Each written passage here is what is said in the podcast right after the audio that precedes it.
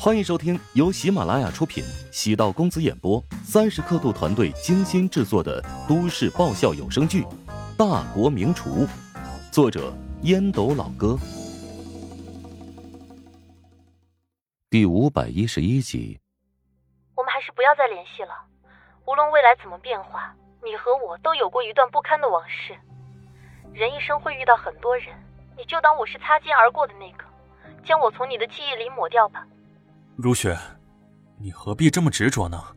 我只是想跟你成为普通朋友，偶尔给你打个电话，听听你的声音，难道这也不行吗？东岳老师，我是一个很直接的人，对一个人有了看法，就永远不会改变。我们还是不要再联系了。呃，等等，再给我五分钟，等我说完肺腑之言。说吧。我在你身上花费了那么多心力，你竟然对我这么无情。罢了。我喜欢你，与你无关。只要我还有一口气，我都会保护你、关心你。李东月还没有说完，便听到忙音，陶如雪挂断了电话。最终，他还是没有给他五分钟的时间。陶如雪想给乔治打电话，乔治率先给陶如雪打来了电话。周末有空吗？我每天的上午都有空。啊，那我们去看房吧。好啊，只看不买吗？我像是那种没品的人吗？我有钱了。之前如霜帮我找了一个音乐公司，操作了一首音乐，一不小心就冲到了榜单很高的位置。前几天分账下来了，那实在太好了。乔治挂断陶如雪的电话，有些失落。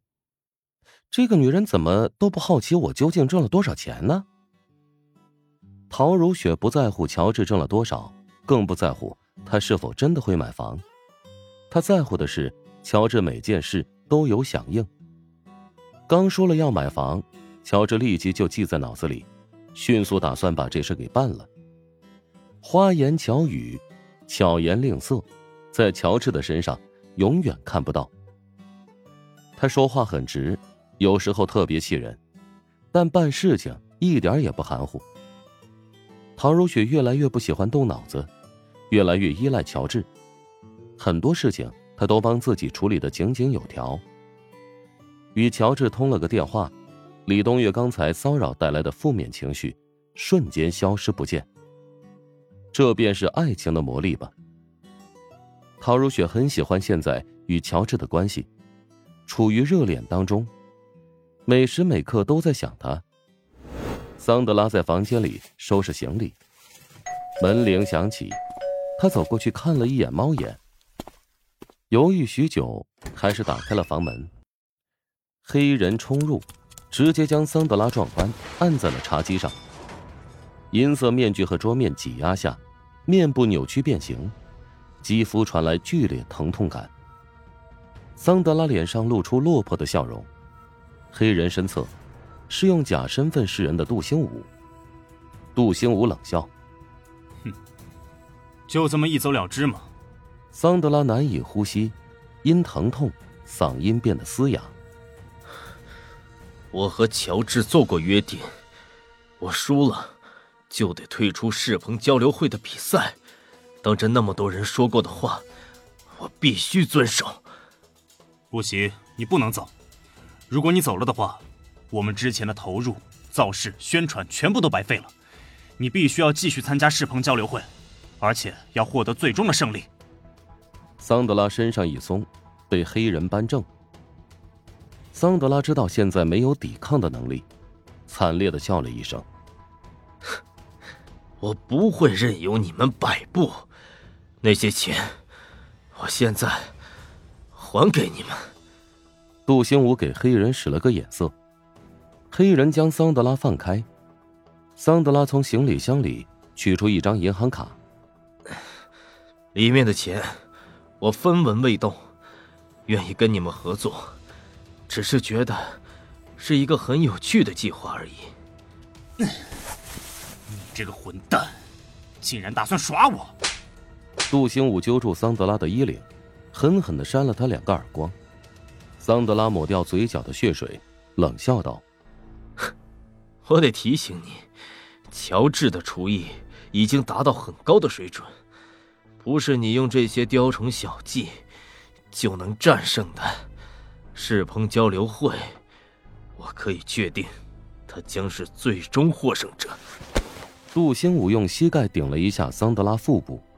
我会用事实告诉你，你的判断是错误的。桑德拉痛苦倒地，被黑人又踹了两脚，直到门被关上，两人离去，桑德拉才从地上缓缓的爬起。乔治，你的对手可不止我一个呀！桑德拉自嘲的笑了笑。华夏之行是一个难以忘记的经历，让他品尝到了失败。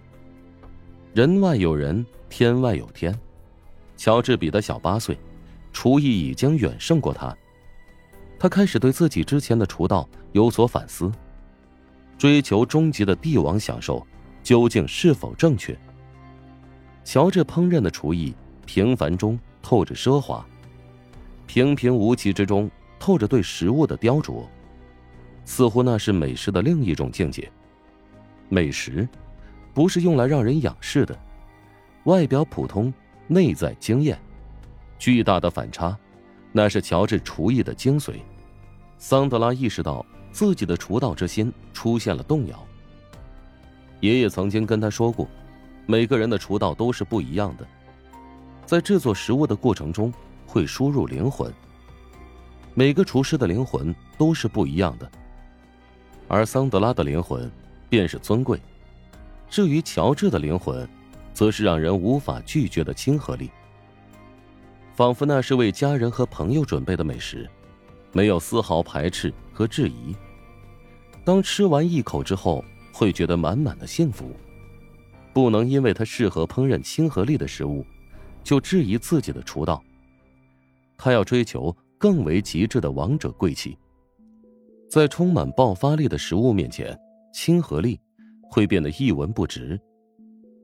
身上的痛楚让桑德拉反而冷静下来。